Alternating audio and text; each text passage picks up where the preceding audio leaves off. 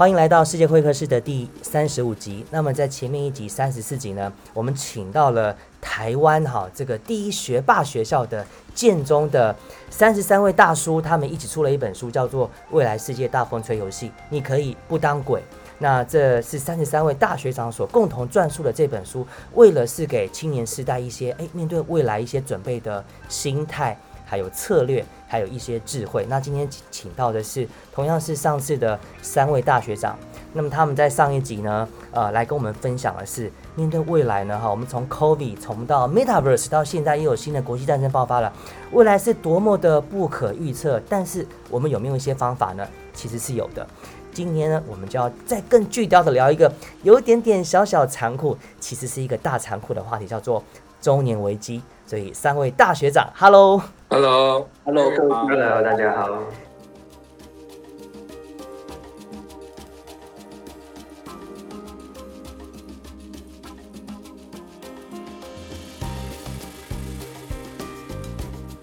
我们首先还是要欢迎的是启德科技的负责人林玉正，哈，建中人的大学长。我知道您有一套。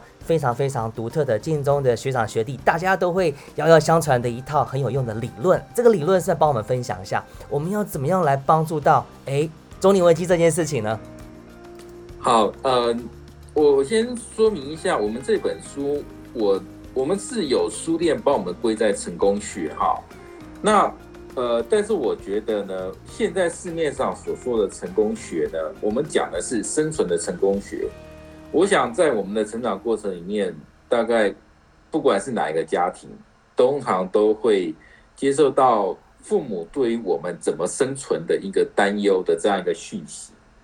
那事实上，哈，生存问题的确是非常非常重要，我我不否认。那我们每天要这么辛苦的工作赚钱，也是为了要解决生存的问题。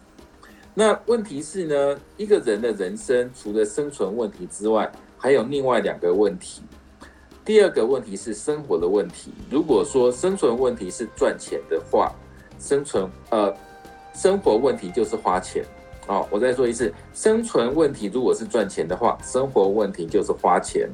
你要你赚了钱之后，你要怎么花呢？你要花在什么地方呢？还是说你就跟蚂蚁一样，你赚的钱都只进不出的呢？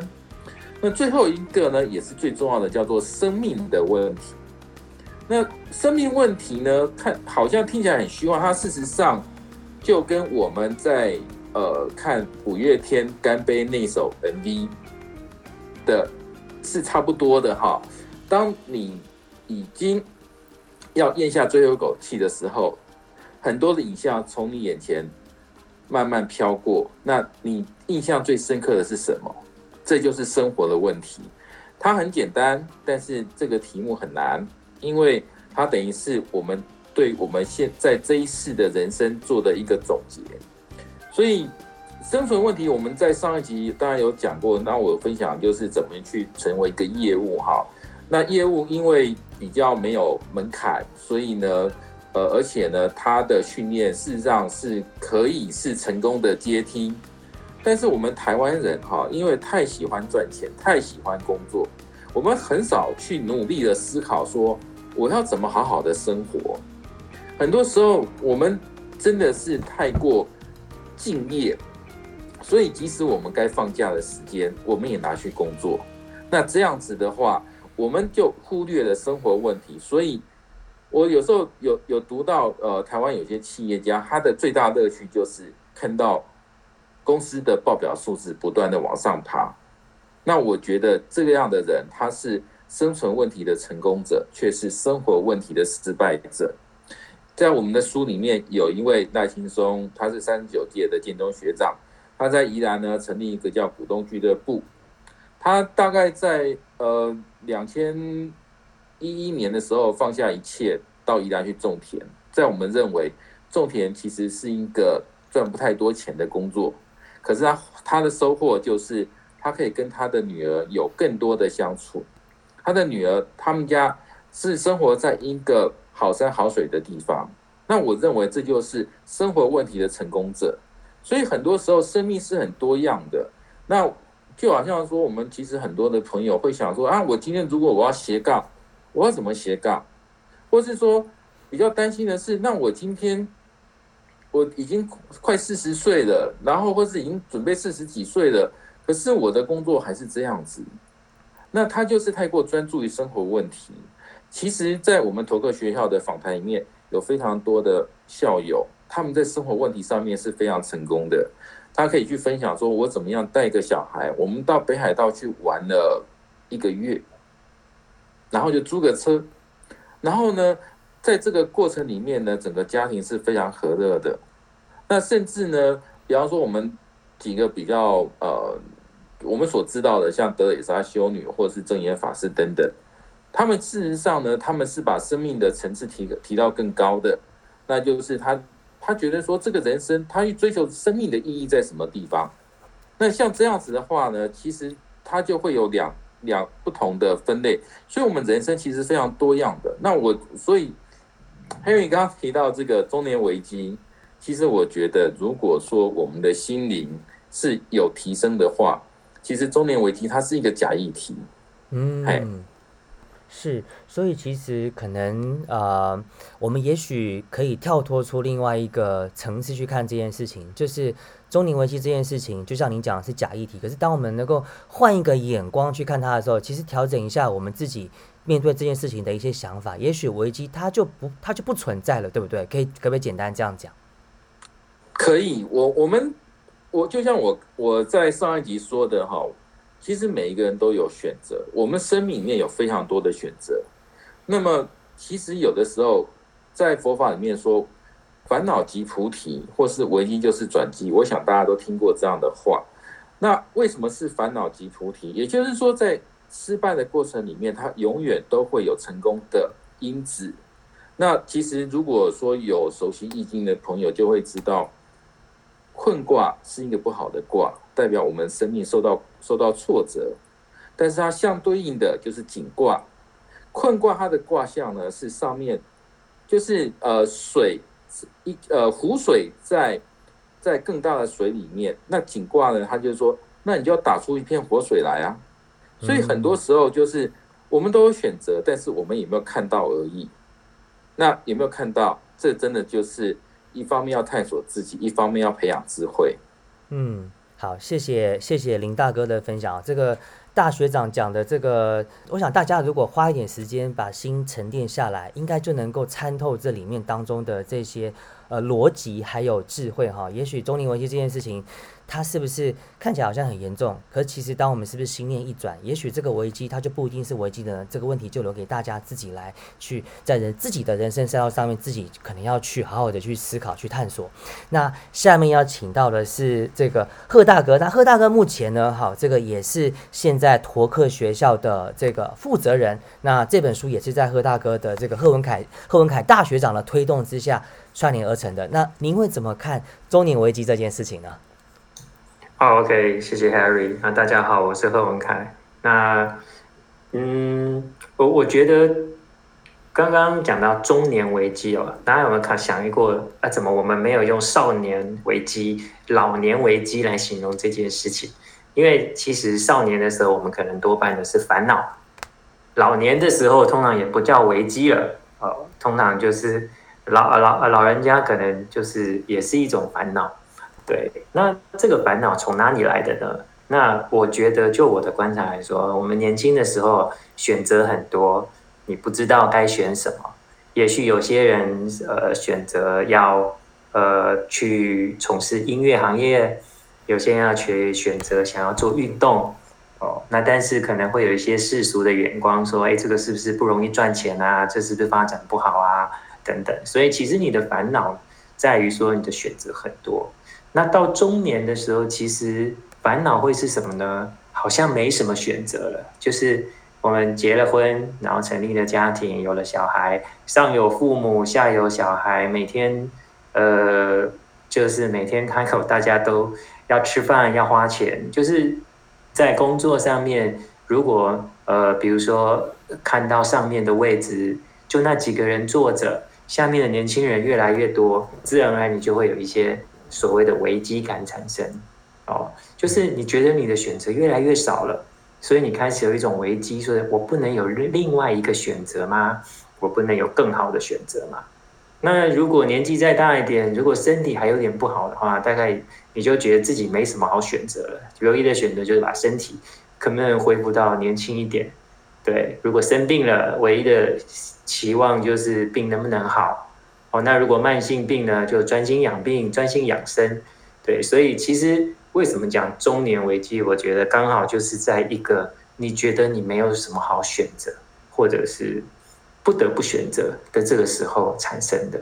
所以我觉得面对这件事情，一样的就是拓展你的选择。其实刚刚 James 有分享一些，就是你。用什么心态来看待你现在的这个状况？比如说，我们成立托克学校，呃，我的年纪已经呃差不多也到五十，大概快知天命这个年纪了。对，那为什么在我们这个年纪还要成立这种所谓的就是社团类型的？因为大家都是义工啊，大家都不知心啊。我们在做这些事情本身就是付出我们的时间，付出我们的人脉，对，然后来。成就这件事情，我觉得就是给自己多一点的选择。那我可以跟各位听众分享一件事情，就是在我的职业生涯里面呢，曾经有长达二十二个月没有在上班。哦，不是因为我家里有钱，所以呃就可以在家不上班，然后躺着干，而是在做到一个程度的时候，那时候在职场上面有一些困惑，然后离开了之后呢，就觉得。青黄不接这种时候，在家里待了快两年，其实，在那个时候，你会觉得心里还蛮煎熬的。你会怀疑自己说：“哎，是不是我没有价值了？是不是我没有更好的选择可以去做我想要做的事情了？”那可是，在这个过程当中，我觉得也会给你一个很好的体验，就是，嗯，我觉得可以用两个字来形容，某种程度应该叫臣服吧，就是。你臣服于你就是现在这个样子，对，然后你把这些事情放下来，你不要再为这些事情烦恼的话，嗯，它就有一些转机了。那给你自己更多的选择，培养一些新的兴趣，认识一些新的人，然后让你自己有更多的可能性。我觉得这个是拓展你的生活视野，然后让你不要那么焦虑，聚焦在你现在已经有的或者是面临的情况下，这个是。呃，解除中年危机，我觉得一个很好的方式。嗯，谢谢贺大哥的分享哈。那我特别想要再追问你的就是呢，刚才你提到那两年哈，刚好就是呃，说是这个呃，画上一个暂停键，应该是应该应该是暂停键了哈，这个暂停符号。但是那两年之后，你重新又回到赛道上来，而且是一路还往前冲。那你在那个 moment，你当时是做了什么选择，还是发生了什么，让你重新找到了一个新的出发点呢？啊，我觉得就是如果你们有听上一集的话，我有讲过一个心态，叫做百分之百的付出，然后不要对结果有一个很大的期待。我觉得我发生那件事情的时候，差不多也许大概呃，我大概四十几岁，那个时候四十出头的时候，那时候我觉得呃，我的。呃，不管是学识啊、经验呐，然后所做的事情，应该都足以让我找到更好的一份工作。尤其在软体这个行业嘛，对，就是上一集我们有分享过做软体，所以那个时候我其实是怀怀抱的很大的一个信心，说我应该可以找到一个更好的工作，然后去做一些突破。但是后来实际上出去之后，这时候你就是带了某种期望，对，所以后来发现事实不然呢。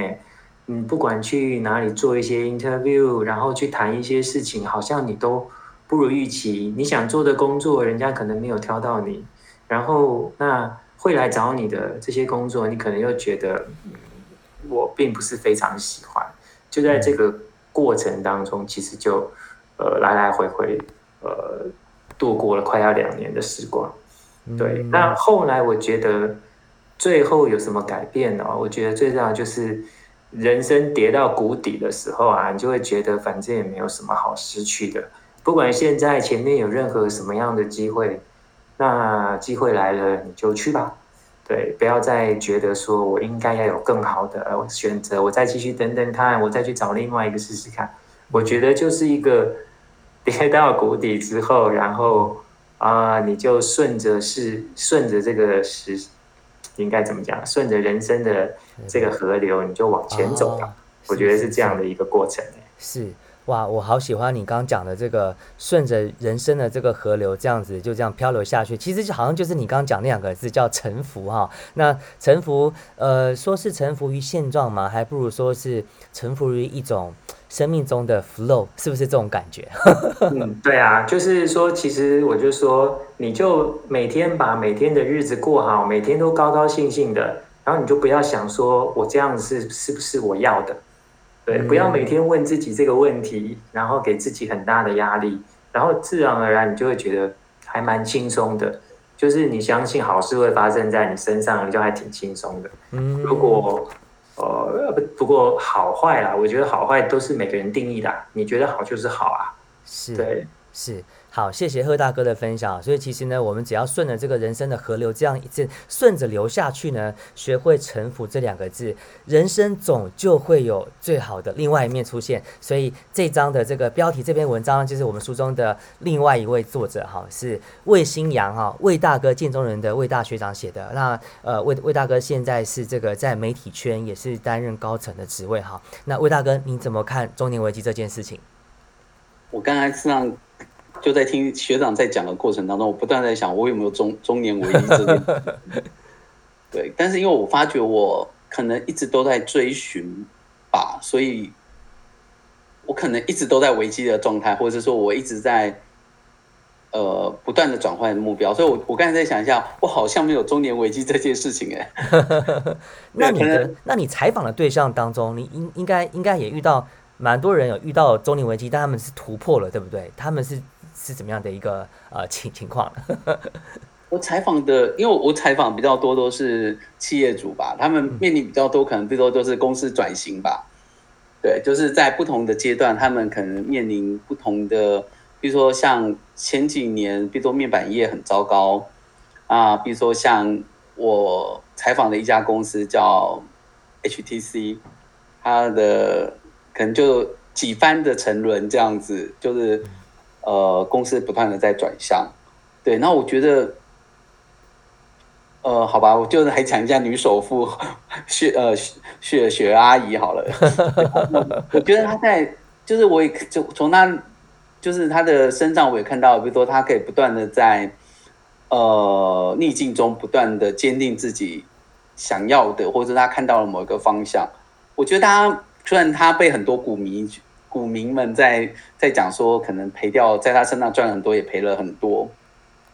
可是大家去想哦，他在你看，他从从创立了威盛，然后到宏达电，从手智慧型手机，呃，从 PDA 手机到智慧型手机，再到现在的 VR，他真的在你看，在这么多人不看好的过程当中，他能够坚持自己的想法。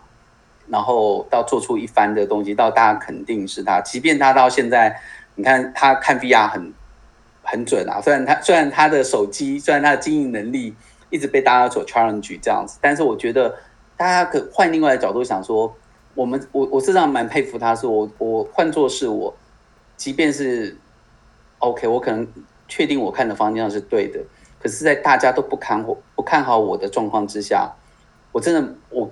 我说不定，我真的没有办法这样子说独排众议的去坚持自己走这么在大家都不断在骂声不断的过的状况之下能够挺过来。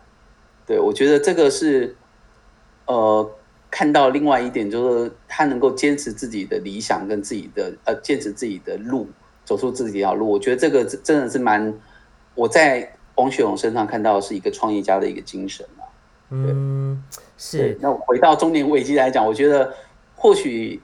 在二零一四年、一五年的时候，那时候，呃，HTC 从世界上面可能排名前三名的手机厂，到突然遭遇到这么大的逆流，我觉得这未来这个就是在在那个时候，二零一四年到一五年到现在，你看五六年过去了，到好不容易有一点掌声，对，虽然它 HTC 的市市值还是不断的往下，但是我觉得。证明自己的眼光是对的这件事情，我觉得蛮重要的啦。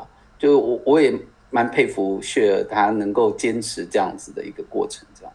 魏大哥刚刚分享的是这个从创业家的角度，然后呃要有一个这样子，第一个就是呃你的意思是不是说眼光要精准？就是其实我们能够看到更多更多的对未来的精准的眼光，我们就能够避免掉这个所谓的中年危机的可能性降得比较低呢？你的意思是这样吗？哎，我应该想说，我蛮佩服他的毅力的，因为他其实眼眼光准嘛，眼光准。但是，比如说，我们回到了苹果贾伯斯这一件这件事情好了，他当年推出 iPhone 第一代、第二代的时候，也是被骂得很轻，讲说他是一个做电脑的，很被很多像 Nokia 讲说他不会做、不会卖、不会做手机的。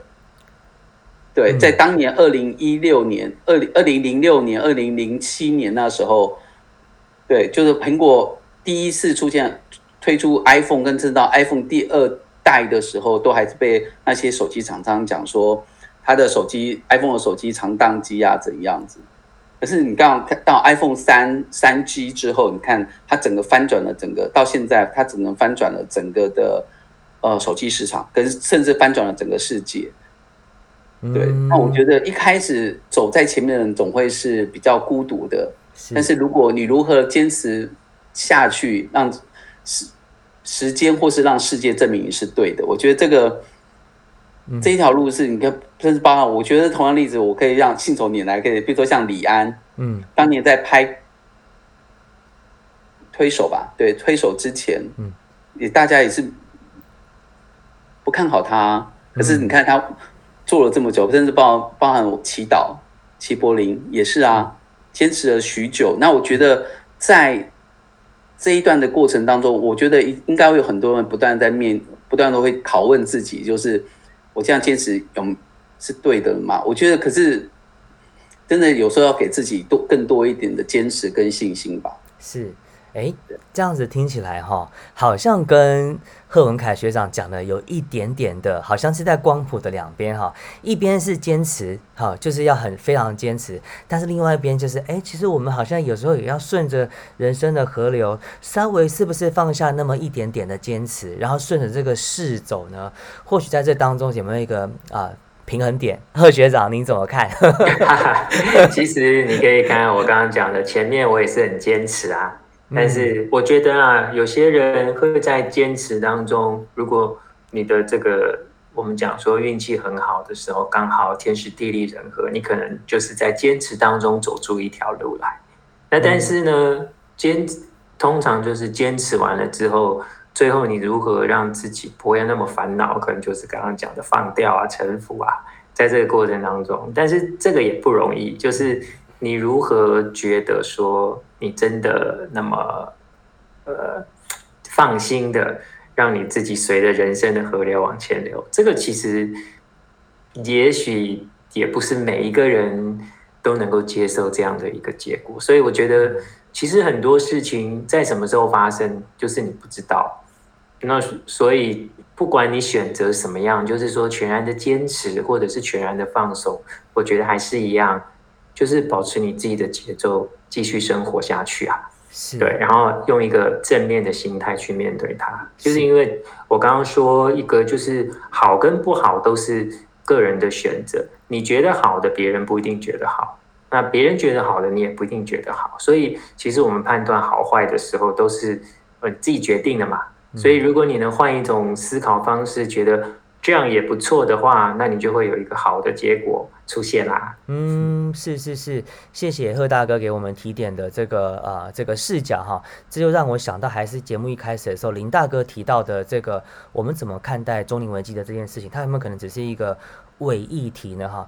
但是回归到现实面，因为现在的呃这个环境跟时代来的挑战哈，都是又新又快。那青年人在面对下一秒，在面对下一个小时，在面对下一天，在面对下一个月、下一年、未来的十年之后，还是有很多很多的不安跟茫然。那面对未来呢，我们要有，我们要怎么样为自己去准备哪些未来的这个呃新的能力也好，还是新的态度也好？我们是不是在今天节目的最后呢，请三位大学长给青年人一到两个建议？那我们是不是先请林大哥这边开始？好，呃，我我其实我想对刚才的问题发言一下哈。那个当遇到中年危机，不知道是不是要坚持，还是要随波逐流？我觉得他有一个很核心的观点，就是有多了解自己。这些也是呼应我刚刚说的哈。每一个人其实呃，探索自己是一个一生的功课。所以呢，即使遇到就是外面的这么多的讯息，还是要去知道说自己最擅长做什么，不要因为外面怎么样。就跟着说啊，我们现在，比方说我们现在流行 VR，我们现在流行 AI，我就应该要去学 AI，我要我应该去学 VR，不是这样子的。如果说你在烹饪方面你很有天分的时候，那你过去没有那么多的时间可以让你探索这方面才能，那你就去做啊。我觉得这个才是重点，就是人家讲什么，其实那都不是重点，了解自己能够做什么。在哪个领域能够让自己发光发热？我觉得呢，这个是应付我们现在所谓的中年危机最好的方式。好，谢谢。好，谢谢谢谢林大哥的建议。所以这样的建议呢，其实可以，我觉得完全就是 base 在这本书哈，《未来世界大风吹游戏》，你可以不当鬼的这个第一趴里面哈，整个这个。哇，一二三四五六七七位学长的文章都是大标题叫做“认清自己是谁”。那我们就请呃贺大哥也最后来给青年人一些建议。嗯，我觉得顺着刚刚 James 说的话，探索这件事啊，那我换另外一个说法，其实就是保持年轻的心态。那大家可以想想说，所谓保持年轻的心态是什么意思？就是你对很多事情还是保有好奇心。你会想要去探索它的可能性，那往往人随着年纪越来越大，你就把一扇一扇的门都给关掉了，你就说这个我不可能，这个我不喜欢，这个不我不需要，你把一扇一扇的门给把它关掉了。但是其实人生有非常多的可能，不是到了呃到了五十岁，到了六十岁，其实你都还是可以探索有更多的可能性。只是你在呃五六十岁的时候探索同一件事情，可能跟你二三十岁的时候期待不一样了。嗯，比如说你如果探索音乐，你到五六十岁的时候，可能是怎么样可以欣赏它，怎么样可以了解它的历史。二三十岁的时候研究音乐，可能是想要变成呃，也许想变歌星，也许想要去读音乐的学校。但是我觉得保持这个年轻的心态，是面呃让我们在面对。这个未来很多各种各样不同变化的时候，一个很呃很厉害的武器，所以我想用这个来分享给大家。嗯，好，谢谢贺大哥给大家提点的视角哈，用一个保持年轻的心态，而且呢是一个开放的心态，那就很多好的可能就会发生。那我们最后也请魏大哥给青年人一些建议。我想说，对于年轻人来讲，我觉得就是。我这边也是分享我当年很年轻的时候，我学长给我们，就是我社团学长给我的，给我们的一句话，就是，呃，选择你所爱，爱你所选择哦。那我们可能每个阶段我们喜欢的东西都会不一样，对。但是在这个阶段哦，你选择你喜欢的东西的时候，我觉得那那个回到刚才讲说，那个坚持或是。适时的调整，我觉得那就是一个动所谓的滚动式的一个平衡哦。对，那很多人有时候你的坚持你会觉得没有意义，但是可能说不定十年跟二十年之后，你再回头看这个时候，我觉得呃有句话真的蛮激励我的，就是呃你所你所努力过的一切哦都不会白费。对，他只是在不同的角度的时间的时候，你就会回头去看的时候，你才知道说，你可能在那个当下，你可能觉得。我这样的努力有用吗？我好像做了很多白白费功夫的事情，但是可能时间一久，你会发觉说，那些你所曾经在那那个时间所累积过的努力，它在某在另外某一个时空的时候，它会变成另外一股能量，去支撑你下一个阶段的成长。嗯。谢谢魏大哥为我们今天最后的节目，呃下的这样的一个哇，我觉得是带到一个很高很高的高度。你所走过的每一个足迹，每一步脚印都不会白费哈。那其实今天非常谢谢三位建中的大学长哈，来为节目当中为我们这个讨论中年危机这件事情然后呢，又为我们这个提供了新的视野跟新的视角。林大哥做的结论是，中年危机这件事情，它真的是危机吗？有没有可能是伪议题？那其实可能很关键的是，你用什么角度来看它。那贺大哥这边给的建议是，有没有可能在人生的赛道当中，有的时候呢，适时的、适时的学会臣服这件事情，随着那个 flow 去走。那在当中找一个平衡，我们也不能失去的是心中的某些坚持。这个是魏大哥给的建议。最后呢，是啊，我们其实走过的每一个足迹、每一个步伐，我们我们所做的每一件事情，它都会有它的意义跟存在。那么长远来看呢，也都可以看到。发光的价值。最后，再次谢谢三位建中的大学长。那这本书呢，《未来世界大风吹游戏》，你可以不当鬼，是啊，陀克学校这个是一个自发性的建中校友所组成的一个组织，里面的各行各业的啊，这个当代这个社会当中各行各业的精英所组成的。图个学校这本书现在也在各个通路上架了啊，欢迎大家这个去一起来去听一听三十三位建中大叔。怎么样来告诉我们未来世界大风吹游戏？我们怎么样可以不当鬼呢？再次谢谢你们，那也谢谢所有的听众朋友，也请大家在听 Apple Podcast 的朋友呢，给我五颗星评价还有评论，你的鼓励是我做节目最大的动力。我们跟三位学长说再见喽，下礼拜还有三位学长再来跟我们聊一聊未来世界大风吹游戏，我们继续来聊当人当鬼的话题。我们说一声拜拜喽，拜拜，拜拜，拜拜，谢谢 Harry。